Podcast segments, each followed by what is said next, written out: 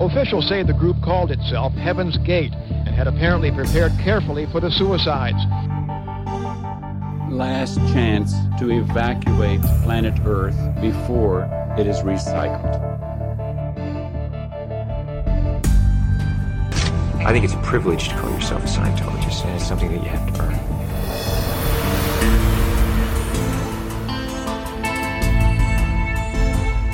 Sekta.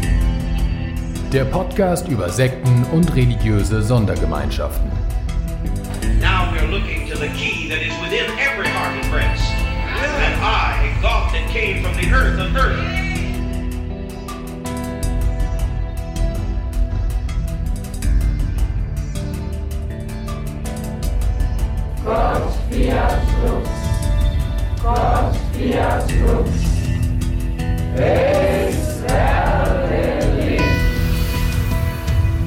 Hallo und herzlich willkommen zu einer brandneuen Folge von Sekta, dem Podcast über Sekten und religiöse Sondergemeinschaften.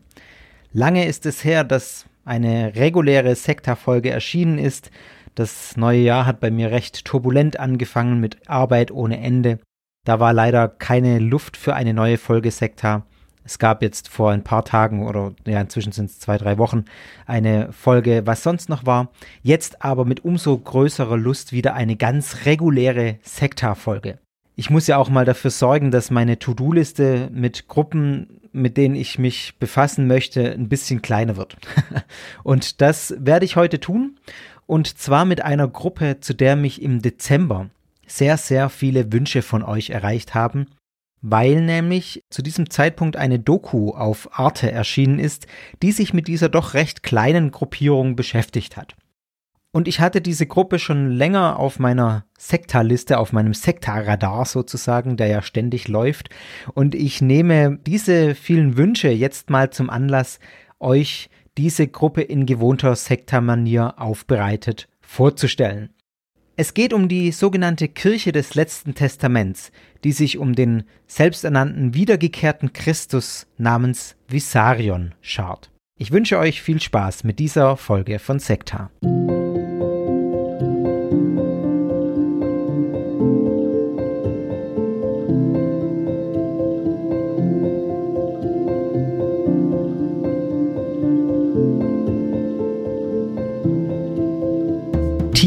Der sibirischen Taiga ist die Welt noch in Ordnung. Auf einem weit verstreuten Gebiet ist dort eine der größten Selbstversorgerkommunen der Welt zu finden. Die sogenannte Ökopolis Tiberkul. Die Menschen dort leben vegetarisch, die meisten sogar vegan. Ziege und Kühe werden auf grünen Wiesen gehalten, um Kinder und Mütter mit Milchprodukten zu versorgen. Alles, was die Bewohner dort zum Leben brauchen, produzieren sie selbst. Sie leben im Einklang mit Mutter Erde.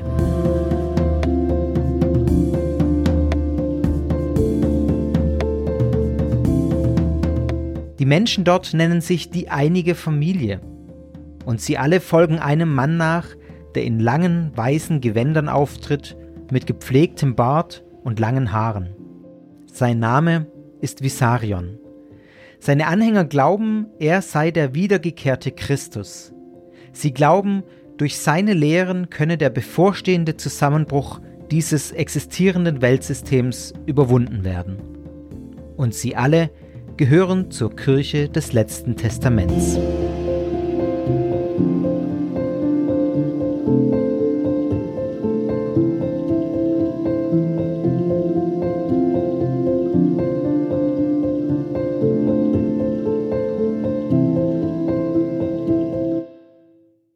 Das hört sich in der Tat alles sehr idyllisch an und diese Idylle, die ich gerade beschrieben habe, die geht zurück auf einen Mann, der diese Kommune, der ja die Ökopolis gegründet hat.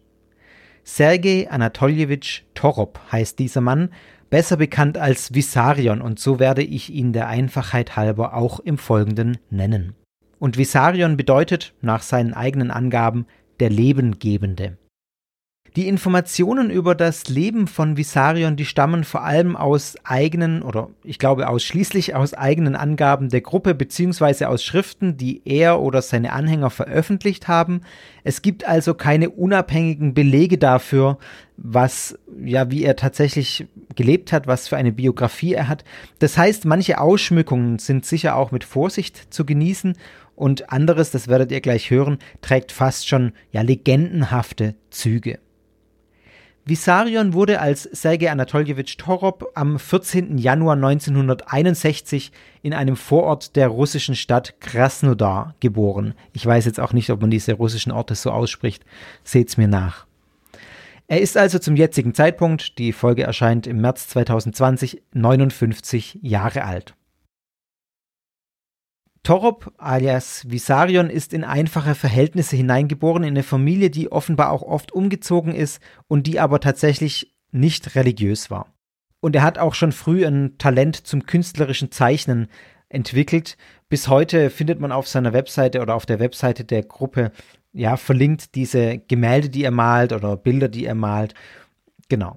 1968, also als er sieben Jahre alt war, trennten sich seine Eltern und er bekam neben seiner Schwester, die er schon hatte, noch mehrere Halbgeschwister. Nach der Schule hat er dann den Wehrdienst absolviert und danach ist er in die Lehre als Metallarbeiter und Verkehrspolizist gegangen.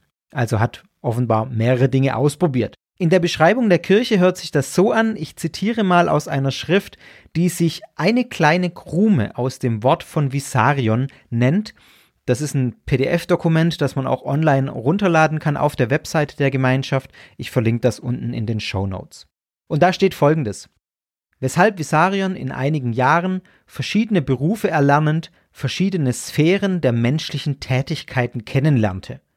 Eine plötzliche unerklärliche Notwendigkeit empfindend, sich mit dem einen oder anderen zu beschäftigen stützt sich Visarion Hals über Kopf in das für ihn neue Gebiet und erlernt es mit erstaunlicher Schnelligkeit.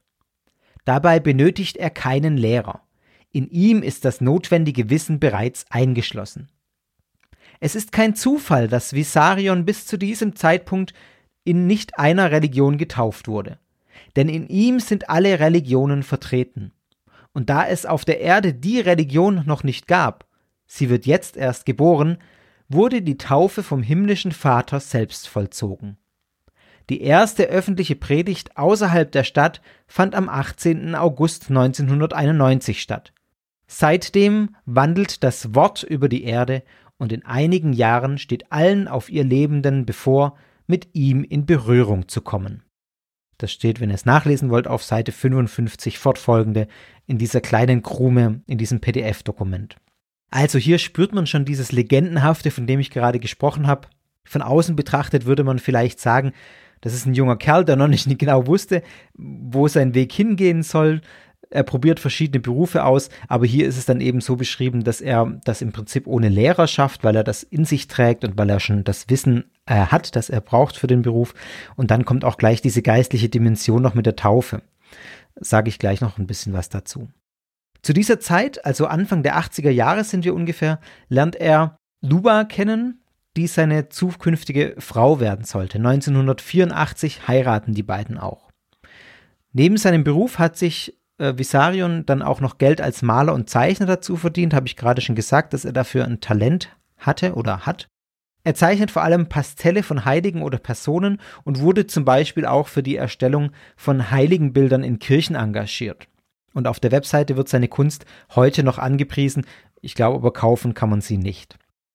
Heute ist Visario nicht mehr mit seiner ersten Frau Luba verheiratet. Die beiden haben sich getrennt. Sie haben fünf gemeinsame Kinder. Seine heutige Frau heißt Sophia und ist Jahrgang 1988, also tatsächlich 27 Jahre jünger als er.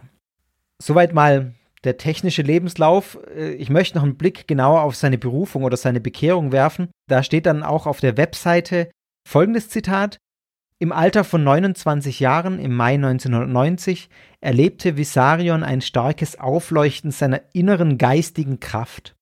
Weitere ähnliche Erlebnisse folgten und offenbarten ihm allmählich seine Berufung. Also Mai 1990, die Daten sind jetzt wichtig, Mai 1990 dieses starke innere Berufungsgefühl. Dann ist nicht auf der Webseite, aber in der Schrift, die ich gerade zitiert habe, ja die Rede von einer Taufe. Und mit 30 Jahren am 14. Januar 91 geht die Taufe vonstatten.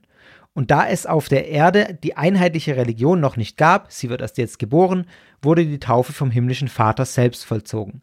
Das geschah während des abendlichen Gebets. Und er segnete Visarion auch als die Erfüllung, das heißt als die Wiederkunft. Also, das ist jetzt das ähnliche Zitat wie gerade, noch mal ein bisschen ausgeführter. Das ist so eine Art Geisttaufe, die hier stattfindet also von einer richtigen Taufe ist hier nicht die Rede, mit Wasser und allem drum und dran, sondern während des abendlichen Gebets wird sozusagen Visarion vom himmlischen Vater selbst getauft. Er wird gewissermaßen adoptiert, könnte man sagen. Also es ist irgendwie so ein Adoptionsgedanke. Visarion wird hineingetauft als Wiedergeburt Christi vom himmlischen Vater selbst. Wie man sich das konkret vorzustellen hat, wird nicht gesagt, aber man kann das vielleicht, so verstehe ich das zumindest nach außen hin, nochmal als so ein ganz, ganz tiefes inneres Berufungsgefühl verstehen, das er da verspürt hat. Wenige Monate später, am 18. August 1991, hat Vissarion schließlich seine erste Rede, seine erste Predigt gehalten. Auch hier wieder ein Zitat. Am 18. August 91 hielt Vissarion seine erste Rede vor 33 Zuhörern in der Stadt Minusinsk. Seine konkreten, einfachen weisen und liebevollen Antworten auf jede beliebige Frage verwunderten und inspirierten die Menschen damals wie heute. Der Zeitpunkt, deswegen habe ich gerade gesagt, die Daten sind wichtig, der Zeitpunkt ist tatsächlich sehr interessant.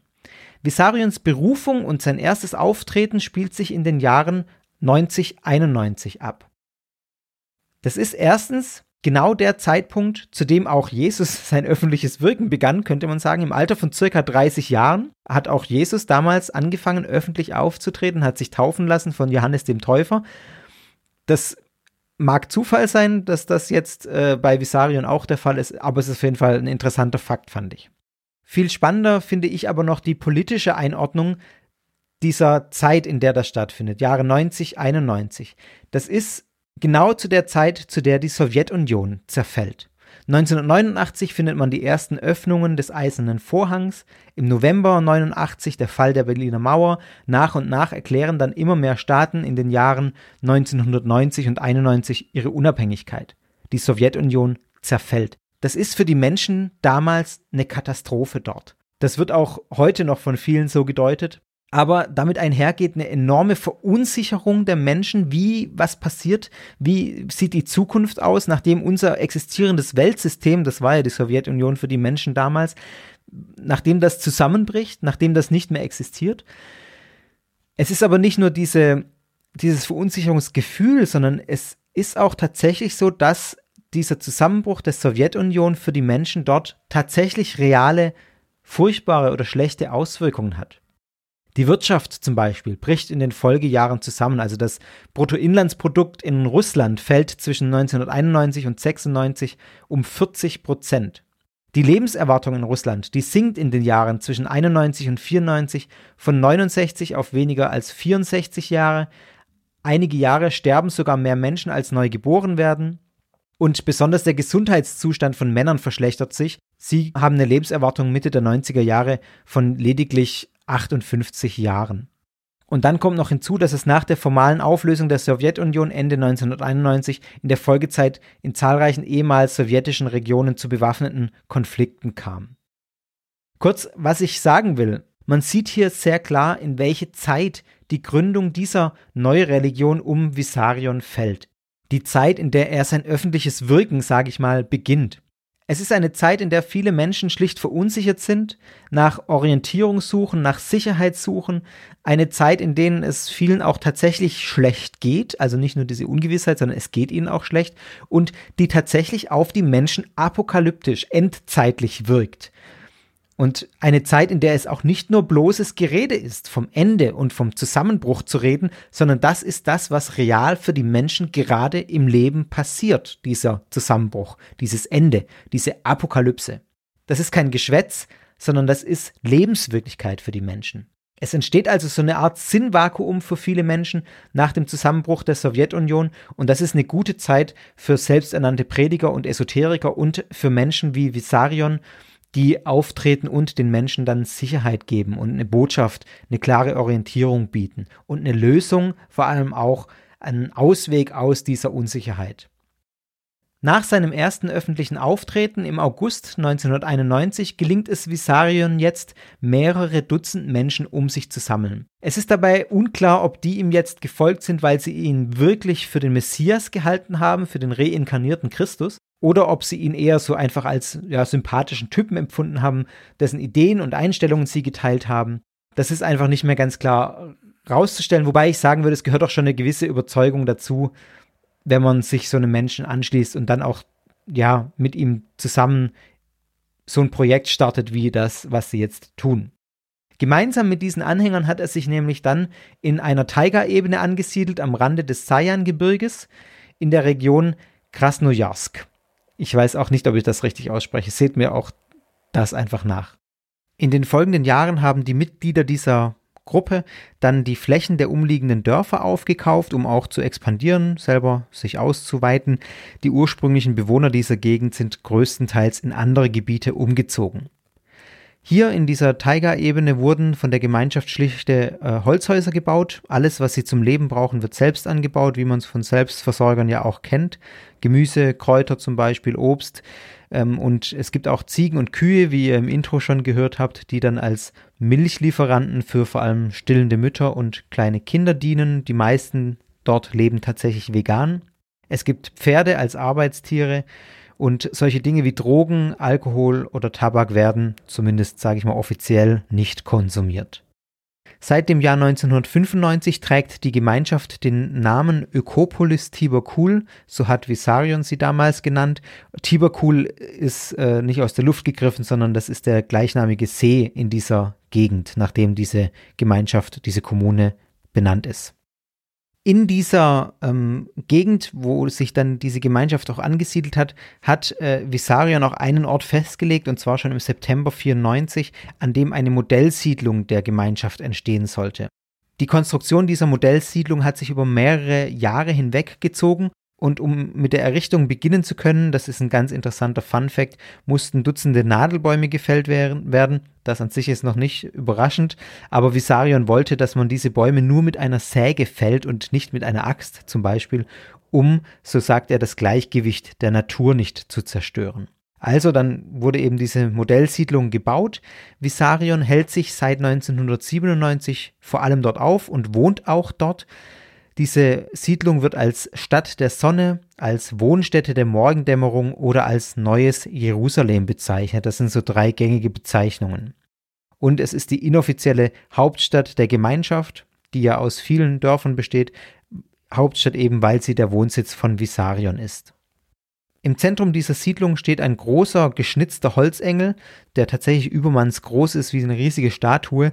Ähm, und von diesem Holzengel, ja, strecken sich so mehrere Wege äh, ab in radialer Form. Das lässt das Dorf aus der Luft aussehen wie eine Art stilisierte Sonne. Daher auch der Name, Stadt der Sonne. Und dieser Engel, der ist jeden Sonntag der Ausgangspunkt einer Prozession, die dann auf den Gipfel eines nahen Berges führt. Und auf diesem nahen Berg ist auch der Altar der Erde errichtet, und in diesem Berg steht auch wohl noch so eine kleine Hütte und da empfängt Visarion, wenn er sie denn empfängt, auch Journalisten oder ähm, auch Menschen zum, zur, wie, wie sagt man, zur Audienz, könnte man sagen. Insgesamt leben in dieser Stadt der Sonne ungefähr 60 Familien mit rund 250 Personen. Zumeist sind das enge, enge Vertraute von Visarion. Visarion selbst, habe ich schon gesagt, hält sich die überwiegende Zeit in dieser Stadt der Sonne auf und empfängt äh, dort auch seine Schüler und Anhänger. Nur alle zwei Monate ungefähr fährt er für acht Tage in eine der anderen Siedlungen, um den Gemeinschaftsmitgliedern auch an diesen Orten dann die Möglichkeit zu individuellen und gemeinsamen Treffen zu geben.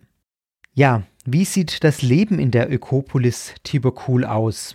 Die Mitglieder der Gemeinschaft, die stammen eigentlich aus allen Schichten der Gesellschaft. Da ist alles dabei, von reichen Aussteigern hin zu ärmeren Leuten.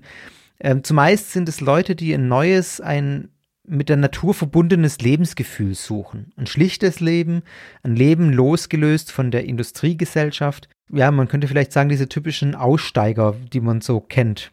Die meisten davon sind tatsächlich Russen. Es gibt ungefähr zwei Dutzend Deutsche, das ist zumindest mein aktueller Stand, den ich gefunden habe, und auch viele Bulgaren, die dort wohnen. Innerhalb der Gemeinschaft gibt es keine sozialen Absicherungen der Mitglieder. Es wird argumentiert von Seiten der Gemeinschaft, dass diese ja, Absicherungen auch nicht nötig sind, denn in der Gemeinschaft bestünden keine sozialen Unterschiede. Und innerhalb der Gemeinschaft, das ist tatsächlich auch ein Fakt, ähm, kursiert wohl kein Geld.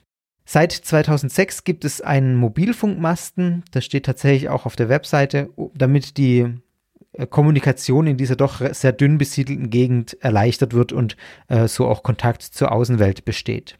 Die Anhänger von Visarion nennen sich auch die einige Familie. Und ich spiele euch mal ein kurzes Zitat ein aus äh, einer Arte-Doku, die ich ganz am Anfang auch schon erwähnt habe in der Einführung. Also von dieser Arte-Doku. Ihr hört jetzt einen deutschen Auswanderer, der sich Visarion angeschlossen hat, der zwei Sätze über die einige Familie sagt.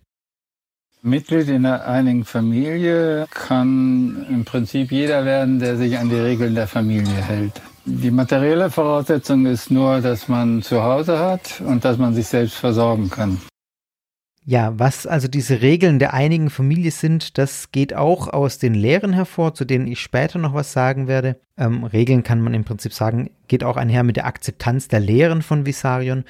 Und auch ist es aber so, dass die Regeln meinen, die er jetzt gerade angesprochen hat, die Regeln des Zusammenlebens in der Gemeinschaft. Darunter ist dann nichts, ähm, ja, also nichts Geistiges zu verstehen, keine geistigen Regeln oder keine geistigen Lehrsätze, denen man folgen muss, sondern es geht da ganz pragmatisch, ganz konkret um zum Beispiel verpflichtende Arbeitsdienste für die Dorfgemeinschaft.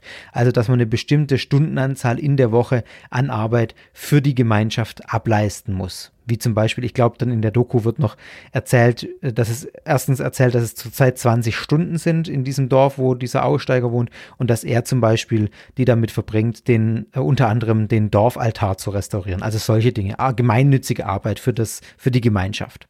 Zweimal in der Woche gibt es auch eine Dorfversammlung, in der diese Regeln dann auch festgelegt werden. Heute gibt es, um noch ein bisschen was über die Ausmaße zu sagen, in der Ökopolis Tiberkul über 35 Dörfer. Diese Dörfer liegen bis zu 100 Kilometer auseinander, also das streckt sich schon sehr, sehr weit. Und rund 4000 Menschen wohnen dort, nach äh, den Angaben, die man so liest. Ich weiß nicht, ob es da offizielle irgendwie Zählungen gibt, aber ja, um die 4000 Menschen sollen dort wohl wohnen. Das Ganze ist tatsächlich, so habe ich gelesen, eines der größten Selbstversorgerprojekte der Welt. Ich meine, das hört sich ja auch recht stattlich an, muss man schon sagen. Und es gibt, das ist auch nochmal ein interessanter Fakt, einen eigenen Kalender, der von Visarion eingesetzt wurde. Ähm, wenig überraschend, dass dieser Kalender mit seinem Geburtsjahr beginnt, mit 1961, und die Ära der Morgenröte, so wird es bezeichnet, beschreiben soll. Ein Zeitalter, das mit Visarions Geburt angebrochen sein soll. Also, wenn ich mich nicht verrechnet habe, sind wir da im Jahr 59 nach Visarion. genau. Es gibt in der Ökopolis Tiberkul auch Schulen, die aber offenbar nicht staatlich überprüft und kontrolliert werden. Ich weiß ehrlich gesagt nicht, wie das in Russland grundsätzlich geregelt ist. Das ist ja in ganz vielen Ländern einfach auch sehr unterschiedlich mit dem Bildungssystem. Aber wenn, Fakt ist, denke ich, wenn die staatlich nicht überprüft werden oder kontrolliert werden, dass in der Lehre da alle Freiheiten bestehen und ja, man den Kindern da im Prinzip ähm, das erzählen kann, was eben die Gemeinschaft für richtig hält. Zum Leben in dieser Ökopolis gehört auch dazu, dass es drei große Feste gibt im Jahr, zu denen sich alle Bewohner der Ökopolis versammeln. Das ist zum einen der 14. Januar, das ist der Geburtstag von Visarion, der wird als Neujahrsfest gefeiert. Das ist meines Wissens der, das größte Fest, das in der Ökopolis gefeiert wird. Dann gibt es das Frühlingsfest am 14. April mit einer Fastenwoche, die vorgeschaltet ist sozusagen, also eine Woche Fasten und dann wird am 14. April das Frühlingsfest gefeiert und dann gibt es das Sommerfest, das fällt auf den 18. August und wenn ihr es noch im Kopf habt, der 18. August war das Datum der ersten öffentlichen Predigt von Visarion, die an diesem Datum gefeiert wird. Bei der medizinischen Versorgung, das ist ja auch so eine Frage, die man sich stellt bei so Selbstversorgerprojekten oder bei so einem großen Selbstversorgerprojekt auch, da werden naturheilkundliche Ansätze vorgezogen. Es gibt eine Nähe zur Homöopathie, das ist auch klar auf der Webseite zu erkennen. wenn man das sich durchliest. Es gibt wohl auch ein medizinisches Zentrum mit modernen Geräten, steht dort. Also das klingt nach außen wie so wissenschaftliche Medizin dann sozusagen. Was es genau sich dahinter verbirgt, weiß ich nicht. Das geht da nirgendwo draus hervor. Auf der Webseite ist folgender Satz zu lesen, den ich euch mal zitieren möchte. Die Taiga, der sibirische Urwald, beschenkt die Menschen mit allerlei Naturmedizin, sodass allopathische Medizin nur in kritischen Ausnahmefällen angewendet werden muss. Dazu ein Satz. Allopathie ist ein Begriff, der vom Begründer der Homöopathie von Samuel Hahnemann in abwertender Abgrenzung zu seiner eigenen Lehre der Homöopathie verwendet wurde. Aus diesen Sätzen liest man also erstens diese Sympathie zur Homöopathie, oh, das ist ein bisschen viel Partie hier gerade, aber also auf der einen Seite große Zuneigung zur Homöopathie heraus und auf der anderen Seite eine klare Skepsis gegenüber der wissenschaftlichen Medizin heraus. Das sage ich aber unter der Lehre später, wenn es um die Glaubenssätze geht, auch nochmal was genauer. Da gibt es nämlich noch was, einiges zu sagen. In gewissem Rahmen wird in der Gemeinschaft auch Polygamie akzeptiert, vor allem bei Visarion anscheinend. Ein Grund, der für diese Akzeptanz der Polygamie genannt wird, ist, dass es mehr Frauen als Männer in den Siedlungen gibt, sozusagen der Frauenüberschuss dadurch ausgeglichen werden soll. Auch an dieser Stelle möchte ich nochmal auf die Lehre verweisen, zu der ich später noch was sagen möchte. Da wird dann ein bisschen deutlich, dass so der Gedanke auch im Hintergrund steht, dass Frauen sich ohne einen Partner schlecht verwirklichen können, sehr, äh, schlecht ihr eigenes ja, Leben befriedigend leben können, sozusagen, ohne einen männlichen Partner. Das steht sicher auch im Hintergrund dieser Polygamie und eben dessen, dass es mehr Frauen als Männer gibt und jede Frau einen Mann braucht. Wie gesagt, sage ich später nochmal zwei Sätze dazu. Offiziell wird auch gesagt, so liest man es klar und deutlich auf der Webseite, dass in Ökopolis absolute Glaubens- und Religionsfreiheit herrsche. Ich habe das tatsächlich als so einen Satz äh, mal auf der Webseite gelesen. Ich habe es jetzt beim Nachrecherchieren nicht nochmal gefunden, aus irgendeinem Grund. Ich weiß nicht, ob die das rausgenommen haben oder ob ich es nur nicht mehr gefunden habe. Aber auch aus folgendem Zitat geht das hervor. Wichtigstes Bestreben der Gemeinschaft ist die geistige Entwicklung, insbesondere zu lernen, niemals anderen gegenüber negative Gefühle oder Gedanken zu haben, sondern allen unermesslich Seelenwärme zu schenken, was auch immer geschehen mag. Daraus geht ja auch diese Akzeptanz einfach hervor. Wer sich allerdings weiter umschaut auf der Webseite, dem wird schnell deutlich, dass sich das Leben in Ökopolis Tibakul und der Glaube an Visarion praktisch nicht trennen lässt. Also selbst wenn man so eine Glaubensfreiheit formuliert, ist die Frage, wie man das in der Praxis durchhalten soll, wenn alle um einen herum auf diesen Visarien ausgerichtet sind. Denn, so steht es auch auf der Webseite, das oberste Ziel ist nicht die Ökologie, ist nicht dieser ökologische Gedanke, auch wenn das wichtig ist, sondern das oberste Ziel ist etwas anderes. Und dazu zitiere ich wieder von der Webseite. Ihr werdet noch einige Zitate hören von der Gemeinschaft selber, weil es ja auch um, die Eigen, um das Eigenverständnis geht hier an der Stelle. Also folgendes steht da. Da der Glaube an den himmlischen Vater und das erneute Senden seiner Wahrheit elementar zum Wesen der Gemeinschaft Visarions gehört, ist die Rechtsform als Kirche angemessener als die eines Vereins. Der ökologische Aspekt ist zwar nicht das Hauptanliegen der Gemeinschaft, jedoch ein wichtiger Aspekt der Lehre, denn man möchte die irdischen Gesetze der Mutter Erde genauso wenig verletzen wie die geistigen Gesetze des himmlischen Vaters. Also ganz klar wird für mich aus diesem Abschnitt, Ökologie ergibt sich aus der Lehre und nicht andersherum. An erster Stelle steht für die Ökopolis Tiberkul und deren Bewohner und deren Anhänger von Visarion eben das Nachfolgen Visarions. Das steht ja auch hier, der Glaube an den himmlischen Vater und das erneute Senden seiner Wahrheit in Visarion. Das steht an erster Stelle und daraus ergibt sich dann der ökologische Gedanke, weil das Teil der Predigt Visarions ist und nicht andersherum. Und ich möchte an dieser Stelle nochmal den deutschen Auswanderer zu Wort kommen lassen, den ihr eben schon gehört habt. Jeder Mensch, der ein bisschen nachdenkt, der weiß, dass die sogenannte zivilisierte Welt in dieser Form nicht mehr lange existieren kann. Es gibt kein Wachstum ohne Ende und keine Ausbeutung der Erde ohne Ende und so weiter. Ja, und er ist eben jetzt gekommen, um den eigentlichen Übergang in eine neue, kann man kann sagen, Zivilisation vorzubereiten und womöglich auch durchzuführen. Also hier wird auch nochmal die Verknüpfung ganz deutlich. Es wird von den Anhängern erwartet, dass die Welt vor einem Zusammenbruch steht Ich meine, das ist ja jetzt, was auch viele außerhalb von dieser Gemeinschaft erwarten. Kein Wachstum ohne Ende, das sind äh, auch Sätze, die Ökonomen sagen. Also da, da, damit, das ist kein abgefahrenes Weltbild, sage ich mal. Dass das so nicht weitergehen mit unserem Wirtschaftssystem, mit unserer Welt, ist jetzt keine außergewöhnliche Position.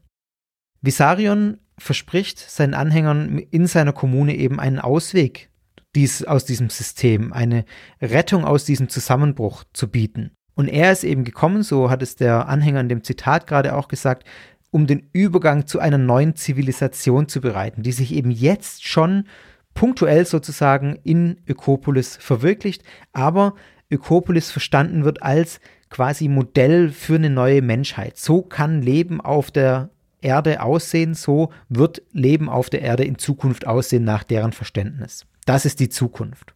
Dazu hört ihr jetzt gleich nochmal noch mal ein Zitat, aber diesmal von Visarion selber, auch aus der Arte-Doku, deswegen hört ihr gleich die Übersetzung mit.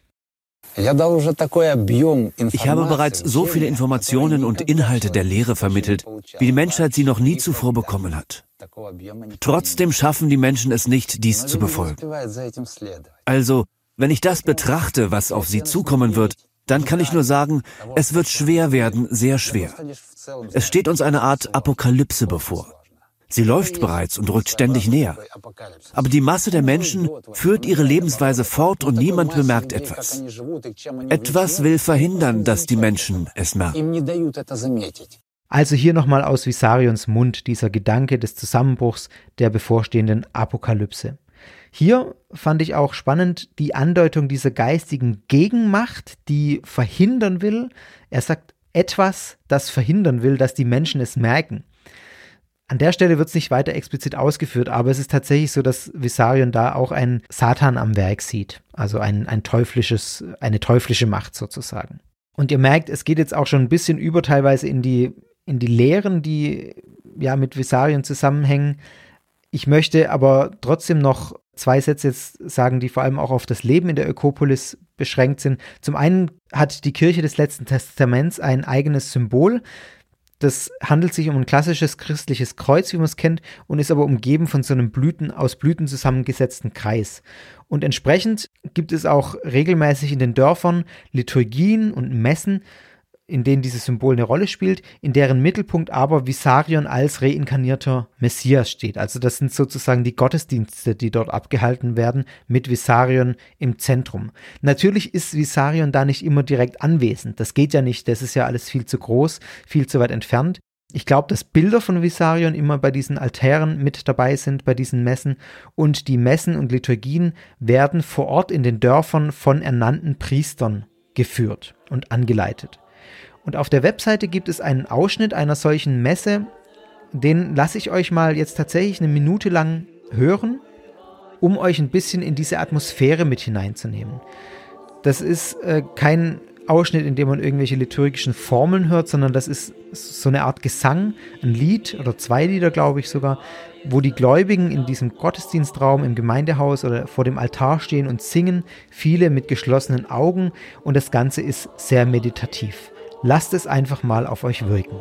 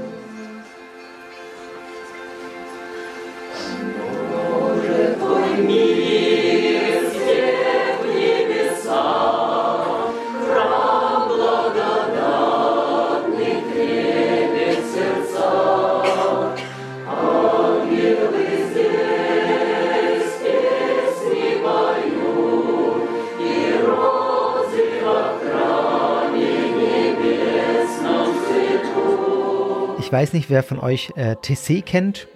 Wer das kennt, ich musste an dieser Stelle unweigerlich ja, an TC denken. Das hat für mich viel von solchen TC-Gesängen, äh, klösterlichen Gesängen. Und ich muss an dieser Stelle mal ganz unverblümt sagen, das ist jetzt eine, eine Wertung, dass ich das tatsächlich auch schön finde. Ich bin eher so ein meditativer Typ und ich kann mir gut vorstellen, wie einen solche Gesänge mitnehmen und auch runterkommen lassen, dass einem sowas, ja, Kraft zum Auftanken gibt, einfach weil man runterkommt und ein bisschen ja, zur Ruhe kommt. Ich habe euch das Lied auch jetzt nicht nur deswegen vorgespielt, sondern auch ähm, deshalb, weil ich finde, dass diese Musik in der Liturgie, wie ihr es jetzt gehört habt, auch dafür steht, was wesentlich in dieser Gemeinschaft ist. Was zu dem Bild passt, dass die Gemeinschaft nach außen hin ausstrahlt, ausstrahlen will, nämlich zum einen Frieden, Nächstenliebe, das sind Worte, die, oder, oder Liebe insgesamt sind Worte, die einem ganz, ganz oft begegnen im Kontext mit dieser Gemeinschaft, wenn man die Menschen reden hört, wenn man auch die Schriften liest, kommt das oft vor. Und auch dieser Gedanke im Einklang mit der Natur zu leben. Ich finde, das ist auch sowas, was da mitschwingt bei diesem, bei dieser Art der Musik. Ist vielleicht ein ganz persönlicher Eindruck.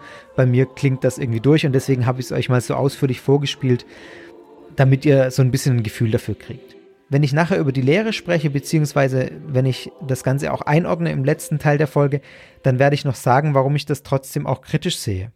Aber an dieser Stelle würde ich schon sagen, ich kann mich einfach aufgrund meiner persönlichen Vorstellungen und so weiter auch sehr gut hineinversetzen, dass diese Art von Musik den Menschen was gibt. Diese Naturverbundenheit, diese Abgeschiedenheit aus der sogenannten Zivilisation, diese meditative Spiritualität. Ich kann durchaus diese Sehnsucht nachvollziehen und verstehen. Als letzten Satz, bevor ich zur Lehre komme, äh, noch zu dieser Kommune, zu dieser Gemeinschaft Ökopolis. Es gibt auch außerhalb dieser Wohnsiedlungen Anhänger von Visarion und dieser Idee, die er vertritt. Vor allem im Internet gibt es solche Anhänger und die werben auch für Visarion und unterstützen ihn auch finanziell. Das sind vor allem dann Kreise von russischen Emigranten, die ausgewandert sind, aus Russland ausgewandert sind und auch Teile der ökologischen Bewegung, auch unter Vegetariern und Veganern findet man Anhänger, die aber vor allem die ökologischen Ideen unterstützen von Visarion. Genau, und deswegen diese Kommune auch unterstützen. Und es ist auch so, dass Visarion mehrfach auf Auslandsreisen war in vielen europäischen Ländern und äh, für seine Kommune geworben hat. Und so auch Anhänger bekommen hat. Zum Beispiel den Anhänger, den ihr gehört habt als, aus dem Zitat, der ist auch auf so einer Auslandsreise Visarions in Deutschland auf ihn aufmerksam geworden und hat sich deshalb entschieden, nach äh, Sibirien zu gehen.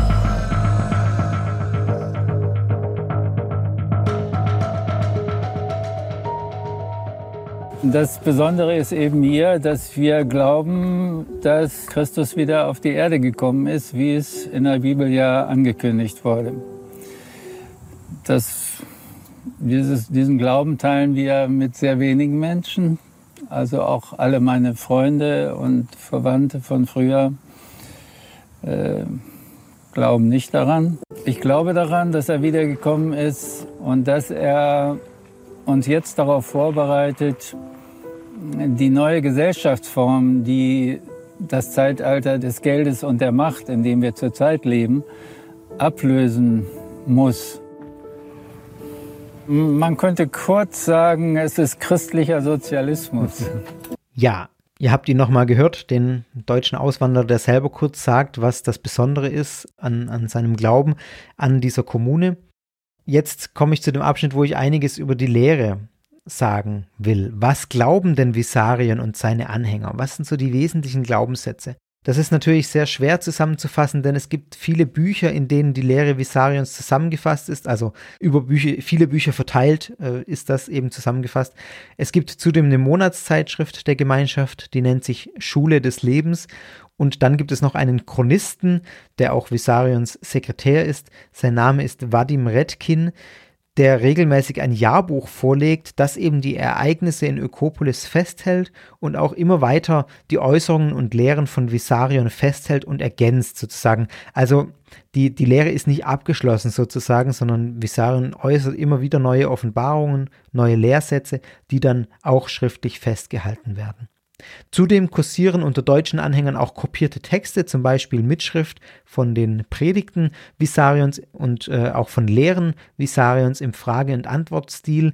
Da gibt es dann keine Quellenangaben, da gibt es keine Daten oder keine Verfasserangaben, das sind einfach äh, schlicht kopierte Texte. Und alle diese Schriften zusammen, alles, was ich gerade gesagt habe, werden als das letzte Testament bezeichnet. Also eine unfassbare Menge. Es gibt sehr, sehr viel auf der Webseite Visarions. Die packe ich euch auch in die Show Notes. Da könnt ihr dann, wenn ihr mögt, euch auch mal rumlesen und rumstöbern. Dann werdet ihr auch verstehen, warum ich sage, dass das sehr schwer zusammenzufassen ist. Aber vielleicht hier mal in Grundzügen jetzt in diesem Abschnitt. Was glauben denn die Anhänger von Visarion und Visarion selbst? Visarion selbst versteht sich als Religionsgründer. Und zwar als ein Religionsgründer mit einem universalen Anspruch. Er beansprucht für sich, dass er selber der inkarnierte, der neue Christus ist, auch wenn er das tatsächlich so explizit nie sagt. Aber es ergibt sich aus dem, was er sagt und aus seiner Selbstdarstellung. Dazu möchte ich euch zwei Zitate vorlesen. Das erste entstammt einer Gesprächssituation, die in einer Schrift zitiert wird. Sagen Sie bitte, ist Ihre äußere Ähnlichkeit mit dem Aussehen von Jesus Christus zufällig? Und Visarions Antwort, mein jetziges Aussehen unterscheidet sich von dem Aussehen in diesen lang vergangenen Zeiten nur unbedeutend.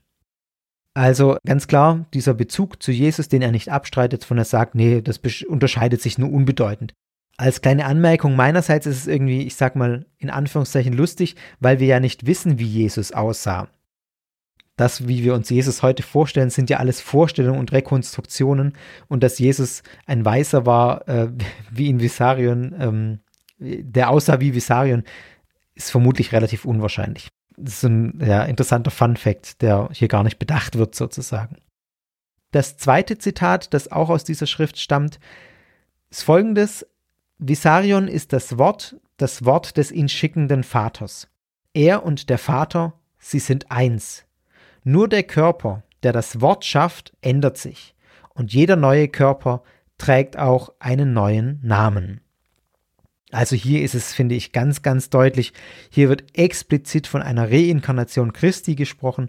Der Unterschied zwischen Geist und Körper wird deutlich gemacht. Das Wort, der Geist sozusagen, kommt in einen neuen Körper, der eben jetzt einen neuen Namen hat. Visarion, früher hieß er Jesus.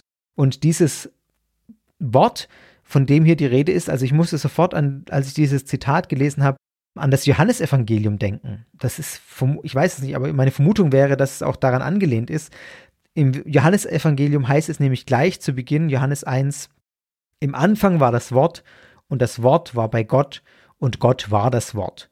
Dasselbe war im Anfang bei Gott. Also vielleicht hört ihr die Anklänge auch raus. Und dann heißt es noch in Johannes 10, Vers 30, ich und der Vater sind eins. Auch ein Anklang, der in diesem Zitat gerade vorkam. Also klare Bezüge auf, in dem Fall das Johannesevangelium.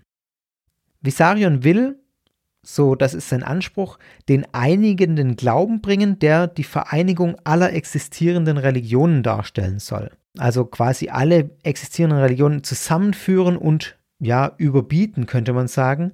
Das ist ein Gedanke, den nicht erst Visarion hatte, sondern das kommt schon aus dem 19. Jahrhundert von einer US-russischen Okkultistin namens Helena Petrovna Blavatsky. Und die hat damals eine Geheimlehre begründet, die auch heute noch viel Einfluss auf moderne Esoterik hat, nämlich die Theosophie. Vielleicht habt ihr den Stichpunkt auch schon mal gehört. Und Blavatsky bezieht sich auf Inhalte indischer Religiosität und Spiritualität und erhebt eben auch den Anspruch, einen gemeinsamen wahren Kern in allen Religionen aufzeigen zu können. Visarion geht, glaube ich, da noch drüber hinaus und er will eben diese, diesen, nicht nur den gemeinsamen wahren Kern hera äh, herausarbeiten, sondern er möchte das Übertreffen sozusagen und Zusammenführen in eine Religion. Dazu ein Zitat aus der Verkündigung Visarions von der Webseite. Da heißt es, die notwendige Menge an fruchtbarem Boden ist nun bereit, die Samen der Wahrheit aufzunehmen, sie großzuziehen und jedem der Samen zu erlauben, viele Früchte zu tragen. Dies ist das letzte Testament, das ich euch von jenem, der mich gesandt hat, offenbare um die Formung des Christentums zu einer einheitlichen Religion auf der Muttererde zu vollenden. Also hier wird es ganz deutlich, Visarion sieht sich als die Weiterentwicklung, die Vollendung aller existierenden Religionen. Hier im Zitat ist jetzt das Christentum genannt. Wer allerdings die Schriften liest, ich habe sie nicht komplett gelesen, aber ich habe einiges drin gelesen. Da wird dann von der Weiterentwicklung der Grundreligionen gesprochen und diese Grundreligionen sind für Visarion der Judaismus, Schrägstrich Islam, ähm, der Taoismus, der Buddhismus und Hinduismus und das Christentum.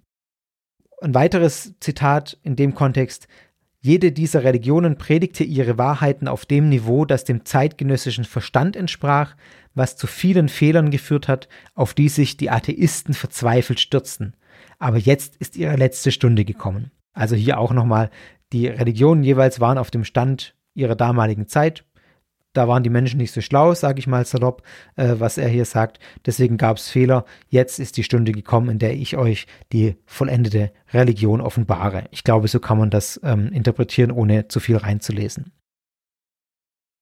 Der Name dieser Gemeinschaft, die Kirche des letzten Testaments, ergibt sich eben daraus, dass das Alte Testament als das Erste Testament bezeichnet wird, das Neue Testament, verkörpert in Jesus Christus, gilt als das zweite Testament und jetzt das letzte Testament ist jetzt auf Visarion und seine Offenbarung bezogen. Und zwar nicht auf eine einzelne Schrift, sondern auf die Gesamtheit seiner Offenbarung.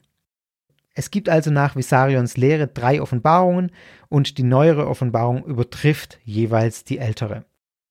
Und aus dem Namen das letzte Testament geht schon hervor, da kommt nach Ansicht der Anhänger auch nichts mehr. Das ist jetzt das Letzte.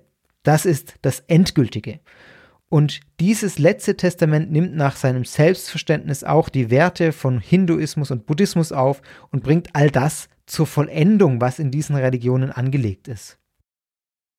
Dementsprechend verehren seine Anhängerinnen und Anhänger Visarion als neuen Christus und als göttliche Autorität. Also da ist wirklich diese göttliche Offenbarungsautorität steckt da dahinter.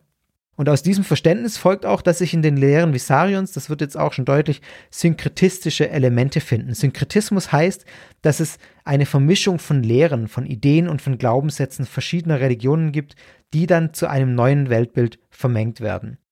Also das ist was, was sich bei der Kirche des letzten Testamentes ganz deutlich ergibt aufgrund der Voraussetzungen, die ich gerade genannt habe. Also man findet Buddhismus, Hinduismus, äh, man findet Christentum, und noch einige andere in dieser Lehre von Visarion.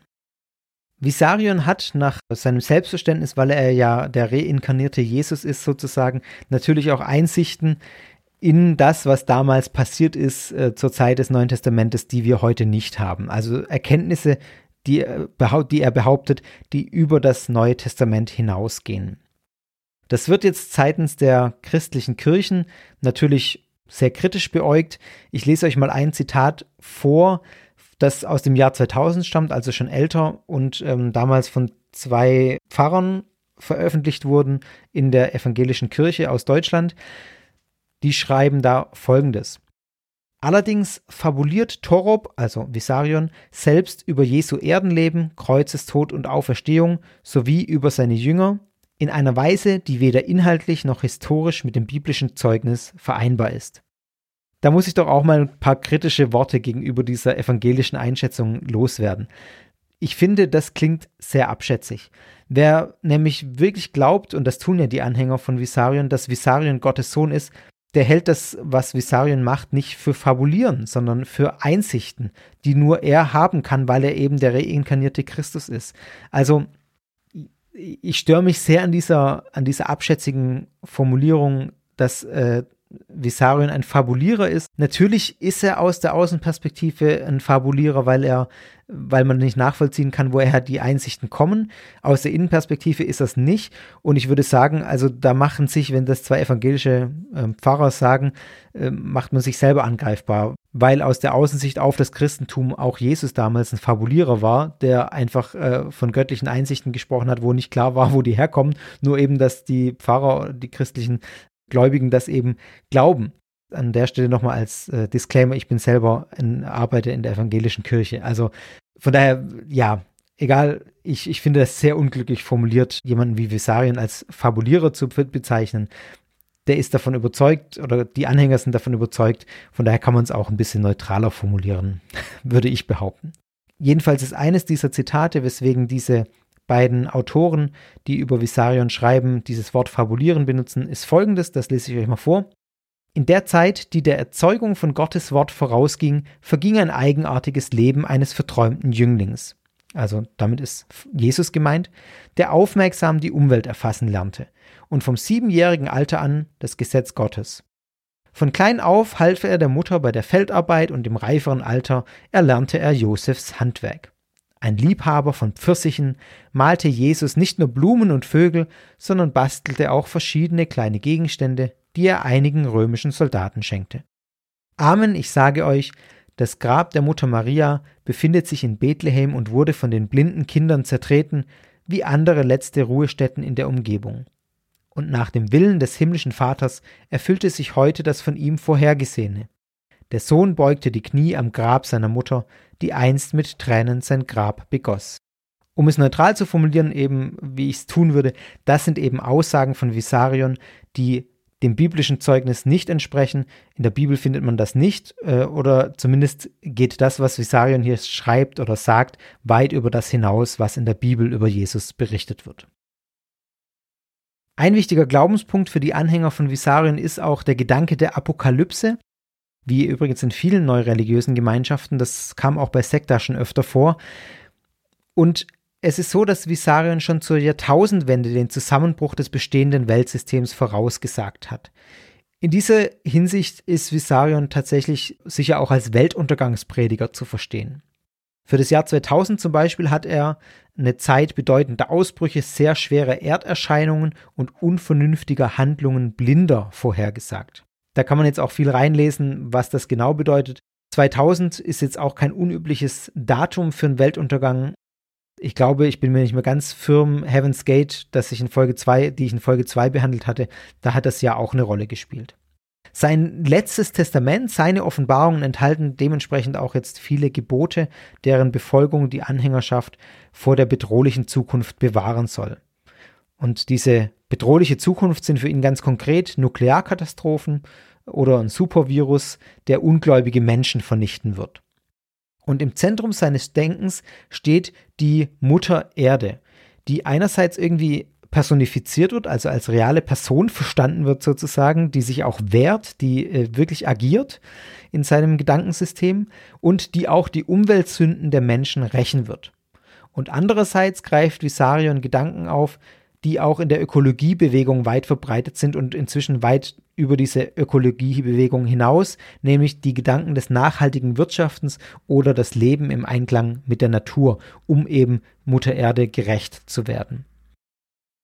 Für seine Anhänger sind solche überholten Vorhersagen wie jetzt zum Beispiel die aus dem Jahr 2000 kein Problem. Ich meine, bei so einer offenen Formulierung ist auch gut verständlich, warum. Man kann da ziemlich viel reinlesen und das dann auch später wieder umdeuten oder auf, was ja auch gern getan wird, dann auf eine geistige Ebene äh, heben und sagen, das ist in der geistigen Welt passiert und dauert noch eine Weile, bis wir es hier auf der Erde spüren sozusagen. Sein Hauptaugenmerk liegt tatsächlich auf der Beziehung der Menschen zur Mutter Erde, zur Natur, auch mit Blick auf die Apokalypse. Das Leben im Einklang mit der Natur ist für ihn sehr wichtig. Man könnte als Stichwort hier nennen eine spirituelle Ökologie, die Visarion vertritt. Ein sehr wichtiger Bestandteil für Visarion ist auch die Reinkarnationslehre. Hier wird auch der synkretistische Aspekt nochmal ganz besonders deutlich. Die Reinkarnationslehre, die ja im Hinduismus und im Buddhismus sehr zentral ist. Visarion spricht davon, dass sich Menschen öfter wiederverkörpern, öfter wiedergeboren werden, um sich geistig weiterentwickeln zu können, um Verschmutzungen zu beseitigen und sich immer mehr zum Licht hin zu bewegen. Allerdings ist es in seiner Vorstellung von Reinkarnation nicht möglich, in einem nichtmenschlichen Körper wiedergeboren zu werden, sondern Menschen kehren immer wieder in menschliche Körper zurück. Dazu auch ein Zitat. Der Mensch inkarniert sich auf der Erde bis zu zehnmal, aber nur im Zusammenhang damit, dass er sein eigenes geistliches Wesen nicht entfalten kann. Einen sehr hohen Stellenwert im Glauben der Gemeinschaft hat das sogenannte Gesetz zur Entwicklung der Seele, demzufolge der Weg der Meister beschritten werden muss, dieser Weg verpflichtet dann die Gläubigen dazu, der Welt mit ehrlicher Handarbeit, mit Liebe, Wärme und Licht äh, zu dienen und das alles der Welt zu bringen. Das, so sagt Visarion, wird dann das natürliche Gleichgewicht erhalten und alle vom Menschen hervorgerufene Verletzungen der Mutter Erde auch heilen. Zwei Punkte habe ich hier auf meiner Liste zur Lehre noch stehen. Das ist zum einen der Punkt Krankheit und Tod und zum anderen der Punkt Frauenbild. Zuerst äh, was zu Krankheit und Tod. Von Krankheit und Tod hat Visarion ganz spezielle Vorstellungen, wenn man seine Schriften liest. Nämlich die Vorstellung, dass Krankheiten direkt mit dem Verhalten der Menschen zu tun haben. So wird zum Beispiel der Tod eines Babys das ja an sich noch nichts falsch machen kann als Baby. Es wird aber so gedeutet, dass wenn ein Baby stirbt, das eine Strafe für die Verfehlungen seiner Eltern ist. Also das findet man tatsächlich direkt so auf der Webseite. Ähm, wer das mal nachlesen will, weil das finde ich schon eine krasse Aussage. Bei Fragen und Antworten Frage 27 ähm, in, bei dem Abschnitt Lehre müsst ihr euch ein bisschen durchklicken. Klar abgelehnt wird von Visarion die moderne Medizin. In kritischen Situationen soll man sich Gott anvertrauen und nicht den Arzneimitteln. Ich zitiere an dieser Stelle einfach mal ein paar Absätze. Das erste Zitat wäre folgendes. Auf unsere Frage nach den Krankheiten und deren Gründe sagte einst der Meister, das ist Visarion, man muss weniger Fehler machen. Alle, die über ihre Krankheiten reden, haben dem Meister nicht geglaubt, haben ihn nicht mit ganzem Herzen aufgenommen, schwanken irgendwo, machen Fehler. Zu viel Unreinheit und Zweifel sind noch im Verstand. Das wirkt sich vernichtend auf den Körper aus, zerstört ihn. Also klare Vorstellung davon, dass Krankheiten die Folgen menschlichen Fehlverhaltens sind. Folgerichtig sind Krankheiten dadurch zu besiegen, indem man sein Verhalten ändert.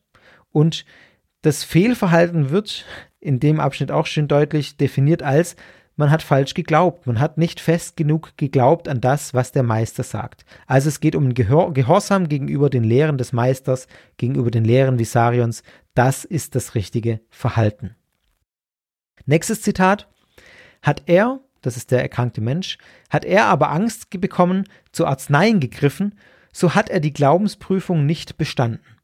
Die Hilfe der äußeren Welt, das sind, das ist äh, jetzt nicht die Welt außerhalb der Gruppe, sondern das sind so eine Art Kräfte des Universums. Die Hilfe der äußeren Welt kommt nicht und auch die Reserven des Körpers werden nicht eingeschaltet. Die Heilung bleibt aus. Der Meister erinnert auch daran, dass wir für die Krankheiten unserer Kinder verantwortlich sind. Die Kinder erkranken wegen der Eltern, wegen unserem unnormalen Verhalten. Also hier nochmal ganz klar diese Ablehnung der wissenschaftlichen Medizin. Das setzt auch nochmal in Relation, was ich vorhin gesagt habe, dass es da so ein medizinisches Zentrum gibt mit modernen Geräten. Die Frage ist, also wenn so eine Lehre im Hintergrund steht, was das wirklich bedeutet. Das ist natürlich von außen schwer oder gar nicht zu sagen. Hier, finde ich, wird ganz, ganz klar deutlich, wie diese Ablehnung gegenüber der wissenschaftlichen Medizin geglaubt wird oder zumindest von Visarion verkündet wird. Andere Frage ist ja auch immer, wie das von den Gläubigen tatsächlich praktiziert wird. Sehr deutlich wird auch hier der Zusammenhang zwischen Schuld und Krankheit. Das sind übrigens durchaus Gedanken, die sich auch in der Bibel finden, im Alten Testament gibt es den sogenannten Tun-Ergehens-Zusammenhang. Das heißt, wenn ich gut handle, dann geht es mir gut. Wenn ich schlecht handle, dann geht es mir schlecht. Das ist ein ganz verbreitetes Weltbild damals, das sich hier bei Visarion auch ganz, ganz deutlich findet. Und man hat es schon mal gerade im ersten Zitat gehört, hier aber auch nochmal explizit, die Eltern sind verantwortlich für die Krankheiten ihrer Kinder. Zugrunde liegt dem Ganzen ein Weltbild, das sich auch auf andere Bereiche anwenden lässt.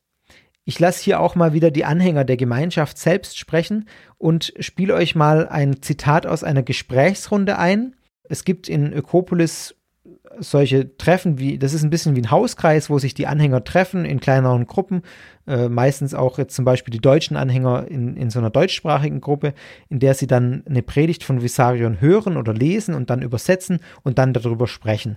Und in dieser Arte-Doku wird also ein Ausschnitt vorgespielt, da möchte ich euch aus diesem Ausschnitt wiederum einen kleinen Ausschnitt vorspielen. Niemand ist schuld an meinem Leben, hat er ja auch gesagt. Es gibt keinen Schuldigen. Wer noch glaubt, dass es einen Schuldigen gibt, dass mir das und das passiert, der ist noch nicht weise geworden. Er ist noch ein Anfänger, ein Kind. Naja, diese, diese Verantwortung, äh, das hat also nicht das erste Mal gesagt, ne, dass wir für alles selber verantwortlich sind. Alles, was zu uns kommt, alles, was uns passiert, haben wir selber verursacht. Irgendwie. Alles alles, was uns passiert, selbst das Flugzeugabsturz, in dem ich sitze, das hat auch mit mir zu tun. So viel mal dazu. Noch kurz ein paar Worte zum Frauenbild und Rollenbild. Visarion vermittelt ein sehr konservatives Frauen- und Rollenbild. Dem Mann wird das Geistige zugeordnet und der Frau das Natürliche. Hierzu ein Zitat.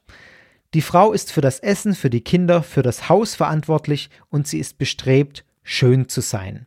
Der Mann braucht es, dass er die Schönheit bewundern kann. Also äh, ganz klare Verteilung, muss man auch sagen, ist nichts, was jetzt exklusiv wie Sarion ist, was man auch in vielen anderen Gemeinschaften oder auch einfach in, in veralteten Rollenbildern äh, einfach findet. Und ja, genau. Aber bei Visarion eben auch ganz prominent. Ihr hört auch nochmal Visarion selbst dazu.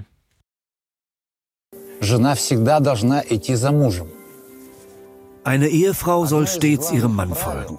Eine der Hauptregeln im Leben der Frau muss sein, dass sie sich nicht um den Unterhalt der Familie und ums Geldverdienen kümmern muss. Dies sollte in keinster Weise ihren Kopf belasten.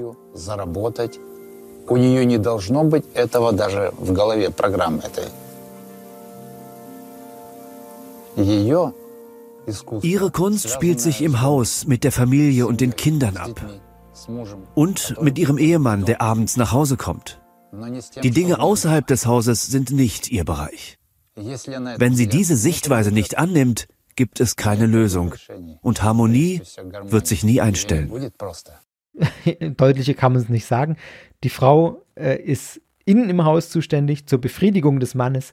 Der Mann ist das Oberhaupt und vertritt die Familie nach außen. Interessant ist auch, finde ich, oder auch sehr bemerkenswert, dass die Verantwortung für eine harmonische Beziehung ganz eindeutig die Frau alleine trägt. Sie muss diese Rolle annehmen, sonst kann es nicht funktionieren. Den Mann trifft natürlich keine Schuld.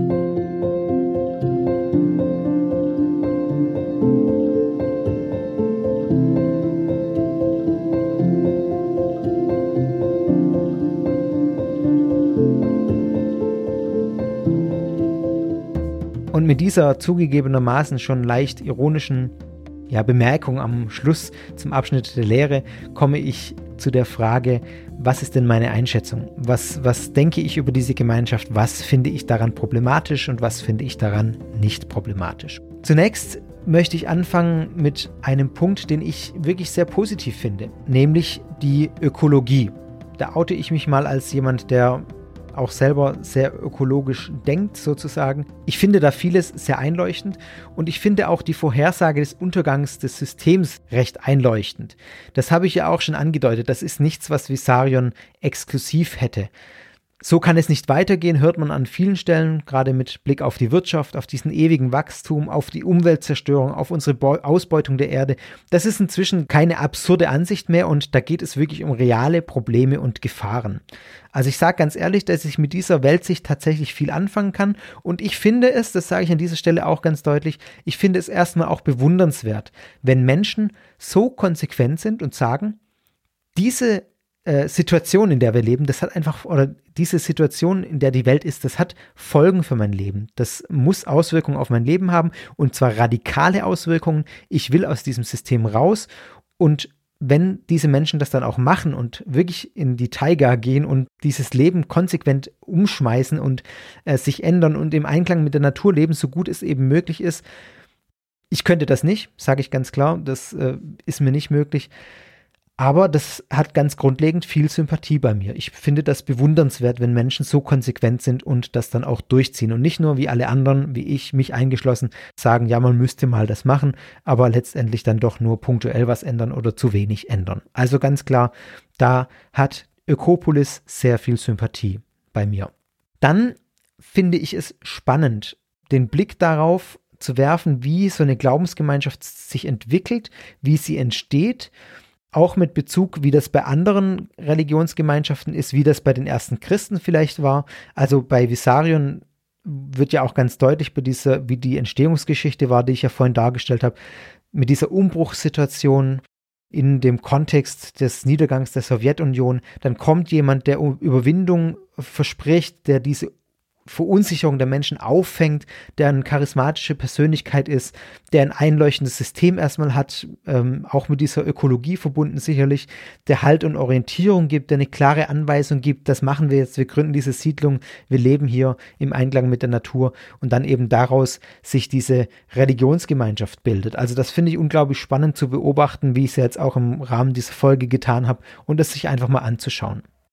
Interessant finde ich, dass ich keine Aussteigerberichte finden konnte. Das liegt vielleicht auch daran, dass es nur relativ wenige deutsche Anhänger gibt. und äh, ich kein Russisch kann, das heißt, mir ist einfach die russische Sprache da verwehrt, äh, hat äh, solche Berichte zu finden und dann doch die Hürde, wenn ein Deutscher nach Sibirien zieht, sehr groß ist und da die Überzeugung dann schon vorher so enorm sein muss, um diesen Schritt überhaupt zu tun. Und dann auch die Frage ist, wie weit ähm, man diesen Schritt wieder zurückgeht, wenn man merkt, da geht es einem doch nicht gut. Also die Frage stellt sich dann schon, wie viele nach einigen Jahren ihren Schritt nach Ökopolis zu ziehen, vielleicht nicht mehr ganz so positiv sehen würden wie am Anfang, aber das findet man letztlich ja natürlich nicht raus, weil es eben darüber keine Berichte gibt. Dann gibt es natürlich einige Punkte, die ich als sehr problematisch empfinde. Zunächst mal, ich empfinde es, das sage ich auch explizit, wie ich es schon oft gesagt habe, aber es wird mir immer wieder ähm, entgegengehalten, deswegen sage ich es hier nochmal explizit. Ich empfinde es nicht problematisch, dass die, dass die jetzt hier glauben, dass Jesus wiedergekommen ist und an Visarien als einen wiedergekehrten Messias glauben. Das ist noch nicht per se problematisch, das sollen die ruhig glauben. Ich möchte aber einige Dinge herausgreifen, die ich tatsächlich problematisch finde. Zum einen finde ich diesen Gedanken sehr schwierig, was jetzt gerade ganz zum Schluss nochmal anklang, alles hat mit mir zu tun. Es gibt keine Zufälle. Das Leid, das mir begegnet, wird immer auf mich selber zurückgeworfen. Das ist ja auch so ein bisschen ein Karma-Gedanken, mit dem ich ehrlich gesagt nicht sonderlich viel anfangen kann, weil ich das problematisch finde, weil es die Frage immer aufwirft, was habe ich falsch gemacht, wo, ja, wo habe ich den Fehler gemacht, wenn mir Leid passiert? Wenn das, um es radikal zu sagen, wenn das Flugzeug abstürzt, gut, dann frage ich mich danach nicht mehr, was ich falsch gemacht habe. Aber ihr versteht den Punkt. Also wenn das Leid immer auf mich zurückgeworfen wird, wenn immer ich an dem Schuld bin, was mir passiert, ich halte das, sage ich ganz persönlich, für keine gesunde Weltanschauung, für keine gesunde äh, Religiosität, wenn ich immer die Schuld bei mir selber suchen muss und mich selber kaputt machen muss daran, sozusagen, was ich falsch gemacht habe, weil mir doch so viel Leid begegnet. Also es gibt keine Zufälle, äh, es gibt den Gedanken sozusagen nicht, dass das halt einfach passiert, weil das Leben äh, ist, shit happens. Diesen Gedanken gibt es ja nicht in dem Weltbild äh, dieser Gruppe und das halte ich für schwierig. Was ich dann wirklich in der Verbindung mit diesem Punkt ja, ich würde fast sagen, zu verurteilen finde aus meiner Sicht, ist die Ansichten der Gruppe zum Thema Krankheit und Tod, was da beschrieben wird mit der Frage, was, was der Tod eines Babys bedeutet, was die Krankheit oder der Tod eines Kindes bedeutet, dass das die Schuld der Eltern ist, ist ja das, was ich gerade auch schon beschrieben habe. Was auch in dem Zusammenhang beschrieben wird mit nicht zur Arznei gehen, sondern wer, wer zur Arznei greift, äh, hat irgendwie einen schwachen Glauben oder die Prüfung nicht bestanden. Also das grenzt meines Erachtens fast schon an unterlassene Hilfeleistung, gerade wenn es um den Verzicht auf Arzneien bei Kindern geht. Also das ist was, wo ich wirklich hochproblematisch äh, sehe und wo ich auch verurteilen würde und sagen würde, das geht, geht aus meiner Sicht gar nicht. Ähm, das finde ich wirklich gefährlich. Ich finde diesen Zusammenhang, diese Lehre vom Zusammenhang zwischen Krankheit und Fehlverhalten tatsächlich fatal. Daran gehen Menschen oder können Menschen meines Erachtens äh, kaputt gehen weil man die ganze Zeit auch den Gedanken hat, nicht nur, was habe ich falsch gemacht, sondern auch dann gesagt wird, du hast nur nicht richtig geglaubt, deswegen wird deine Krankheit nicht geheilt. Ich glaube, da muss ich viel mehr auch gar nicht dazu sagen. Ich vermute, das leuchtet den meisten von euch ein, warum ich das problematisch sehe. Dann fand ich ganz interessant, weil es mir an einer Stelle ganz besonders aufgefallen ist, was, was bei vielen problematischen Gruppen gemacht wird, nämlich die Umdefinition von Begriffen. Also mir ist es aufgefallen am Beispiel von den Ausführungen zur Krankheit. Fehlverhalten wird definiert als falsch geglaubt. Fehlverhalten wird definiert als nicht fest genug an das geglaubt, was der Meister sagt. Fehlverhalten könnte man ja ganz anders verstehen. Fehlverhalten könnte man ja auch mal verstehen als, ich habe ja irgendwie einfach halt einen Fehler gemacht, sozusagen. Aber das wird hier identifiziert gleichgesetzt mit falsch geglaubt, wird identifiziert mit dem Gedanken, dass man nicht das gemacht hat, was der Meister sagt oder nicht das geglaubt hat, was der Meister sagt. Also das richtige Verhalten ist nicht das unbedingt moralisch Richtige, sondern es ist richtiges Verhalten im Sinne von, ich habe das gemacht, was der Meister gesagt hat. Ganz typisch für problematische Gemeinschaften diese Umdefinition von Begriffen. Und dann noch als letzten Punkt, den ich wirklich als sehr problematisch empfinde, vielleicht als den Punkt, den ich am problematischsten sehe, abgesehen vielleicht von dem, äh, von den Einstellungen zur Krankheit und Medikamenten, ist das, dass die Anhänger eben einer einzigen Person nachfolgen und wirklich auf diese Person total fixiert sind und sie als die ultimative Offenbarung sehen und die ultimative Wahrheit sehen. Das birgt eine enorme Gefahr, auch wenn ich deutlich sagen muss, zu dieser Zeit ist es nicht ersichtlich, dass da eine Gefahr daraus erwächst. weil eben die Lehren von Visarion, die sind zwar, wie gesagt, schon in vielen Dingen problematisch, aber da ist jetzt nicht die Gefahr, wie man zum Beispiel von äh, People's Temple kennt mit dem Massenselbstmord. Es ist tatsächlich so, dass die Kirche des letzten Testaments anfangs sehr, sehr kritisch beäugt wurde. In Zeiten der Gründung, in den ersten Jahren, das ist eben vor diesem Hintergrund tatsächlich auch. Ich meine, People's Temple, habe ich in Folge 4 darüber berichtet, 900 mm, und mehr Tote, das war 1978, also das ist schon, ja, war ungefähr 10, 15 Jahre vor der Gründung dieser Gruppe. Aber dann die Branch Davidians, das war ein Massaker mit 82 Toten. Das war 1993, also auch so ein Sektenmassaker sozusagen. Dann Heaven's Gate, hatte ich in Folge 2, das war 1997. Dann die Sonnentempler-Suizide, das war 1994, 95 und 97 über drei, äh, in diesen drei Jahren. Also das ist schon eine Zeit, wo man öfter solche Dinge gehört hat, dass das problematisch ist. Und entsprechend wurde eben auch die Kirche des letzten Testamentes anfangs sehr kritisch beäugt. Visarion hat es dann geschafft, diese Befürchtungen zu, ja, äh, zu verstreuen sozusagen, sodass man diese Angst heute nicht mehr hat. Dennoch halte ich dieses völlige Nachfolgen für problematisch. Dieses völlige drauf fixiert sind, dass Visarion der Messias ist und man eben deswegen alles tun muss, was er sagt und alles befolgen muss. Momentan keinerlei Anzeichen, sag's nochmal, auch in der Vergangenheit nicht, weil eben seine Hauptbotschaft, wenn man es ganz platt formulieren will, ist, seid gute Menschen. Das hört man auch an allen Enden in diesen Dokus über Visarion. Aber ich stelle mir schon die Frage, wie sieht das aus, wenn Visarion zum Beispiel älter wird? Er ist jetzt 59 Jahre alt, ich meine, das kann noch eine ganze Weile gut gehen. Aber was, wenn dann mal der Gedanke aufkommt, man müsse die Reinkarnation zum Beispiel beschleunigen? Also mal nur so ins Blaue reingeschossen. Keine Ahnung, das sind Hirngespinste meinerseits, aber ich will nur das Potenzial aufzeigen, dass so ein bedingungsloses Nachfolgen hat, auch wenn es momentan unproblematisch ist. Mein Fazit wäre also, bei der Kirche des letzten Testaments handelt es sich um eine neue religiöse Gemeinschaft, die sich um den selbsternannten Neuoffenbarer Visarion bildet die Gestalt von Visarion ist ein bisschen vergleichbar mit Uriella. Folge 3, Fiat Lux habe ich dazu gemacht. Wenn auch Visarions Selbstanspruch, das muss man klar sagen, deutlich weitergeht als reinkarnierter Gottessohn, als zweiter Christus. Das ist doch nochmal eine Nummer größer als äh, das Selbstverständnis von Uriella. Ich sehe an dieser Gemeinschaft einige sektenhafte Züge, insbesondere das Nachfolgen äh, von Visarion, dessen Wort dann ja auch die Wahrheit ist, gerade schon habe ich es gesagt. Die Lehren sehe ich auch in den genannten Punkten kritisch, weil ich finde, dass sie schädliche Auswirkungen auf die Mitglieder haben in diesen Teilen, die ich genannt habe. Die Frage ist natürlich, wie stark ist das bei den Mitgliedern tatsächlich verankert? Wie stark folgen die diesen Lehren nach? Auch der Punkt mit den Arzneien, wie ernst nehmen die das? Das kann man so von außen nicht sagen. Die Frage sei hier einfach mal in den Raum gestellt. Visarion selbst ist in seinen Predigten in dieser Hinsicht sehr oft äh, sehr radikal und übt auch oft harte Kritik an Fragenden und an Zweifelnden und an Menschen, die einfach nicht so radikal sind wie er. Von daher ist es schon eine Radikalität, die er einfordert. Die Frage ist natürlich, wenn da 4000 Menschen wohnen, auch so weit verstreut, dann gibt es da sicher auch Abstufungen in der Frage, wie ernst man das nimmt, was Visarion sagt und wie streng man das nimmt. Nicht wie ernst, aber wie streng man das nimmt. Und auch wie man es interpretiert. Viele Stellen lassen ja auch Raum für Interpretation, für ein eigenes Verständnis der Sache.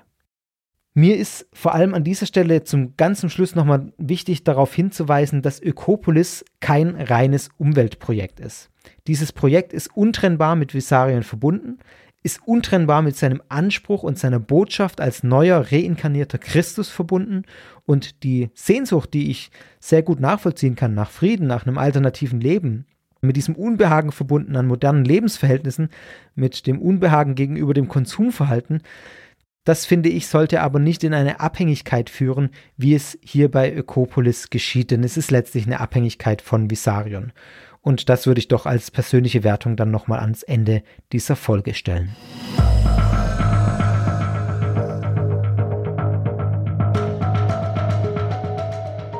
Damit bin ich am Ende dieser Sektarfolge zur Kirche des letzten Testamentes.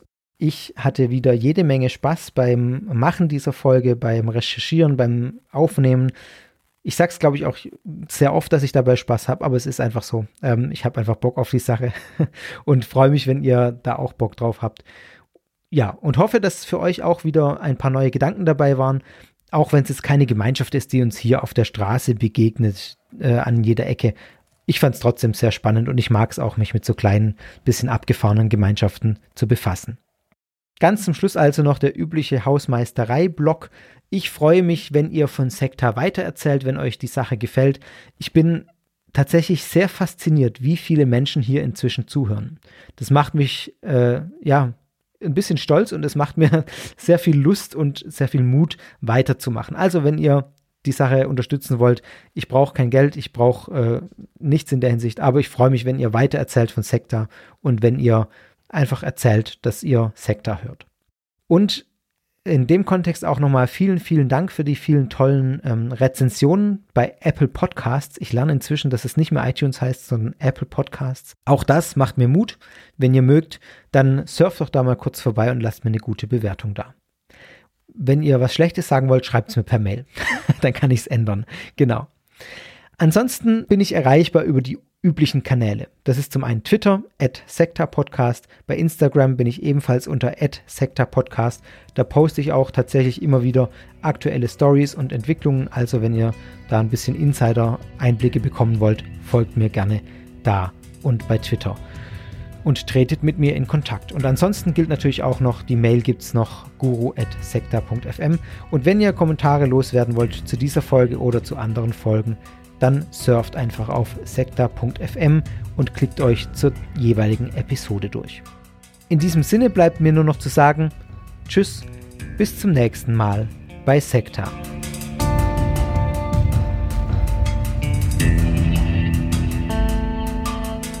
Das war Sekta, der Podcast über Sekten und religiöse Sondergemeinschaften.